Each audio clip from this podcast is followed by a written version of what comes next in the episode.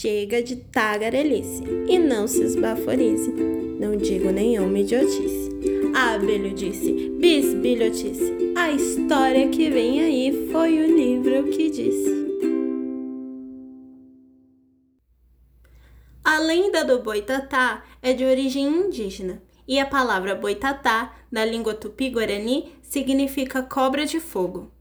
A lenda do boitatá sofreu muitas modificações ao longo do tempo e, portanto, reúne diversas versões. Assim, dependendo da região do Brasil, o nome do personagem pode variar: Baitatá, Biatatá, Bitatá e Batatão. A lenda mais comum diz que, há muito tempo atrás, houve uma noite que se prolongou tanto que até parecia que o mundo nunca mais veria a luz do dia. Era uma noite muito escura, sem estrelas nem vento, e até os bichos na floresta não faziam barulho algum. Era um grande silêncio. Os homens viveram dentro de suas casas e estavam passando fome e frio. Não havia como cortar lenha para os braseiros que mantinham as pessoas aquecidas, e nem como caçar naquela escuridão. Era uma noite sem fim. Alguns dias sem luz se passaram, até que uma longa chuva começou. Choveu muito. Essa chuva inundou tudo por onde passou. Por causa disso, muitos animais acabaram morrendo. A inundação fez uma grande cobra que vivia em repouso num imenso tronco despertar. Ela estava faminta e começou a procurar algo para comer.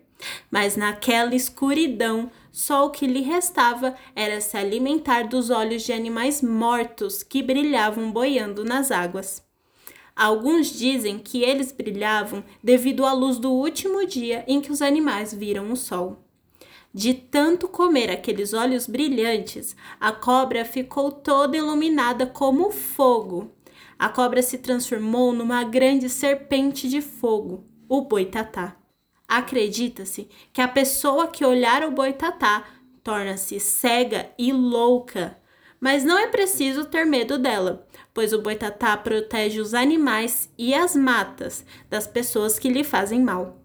Essa serpente pode se transformar num tronco em chamas, com o intuito de enganar e queimar os invasores e principalmente destruidores que realizam queimadas nas florestas.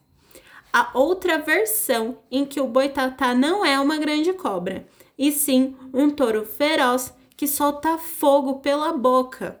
Do sul ao nordeste brasileiro, há muitas versões dessa lenda, mas em sua maioria o boitatá é retratado como um guardião da natureza. E você, já tinha ouvido essa lenda antes? Qual a sua versão favorita do boitatá?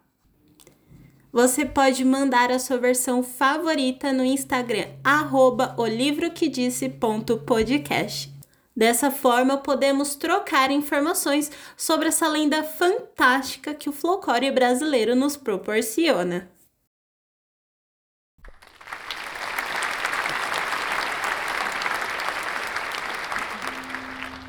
E assim a história chega ao fim. Mas não fique triste nem comece a chorar. Afinal, uma história precisa chegar ao fim para outra começar.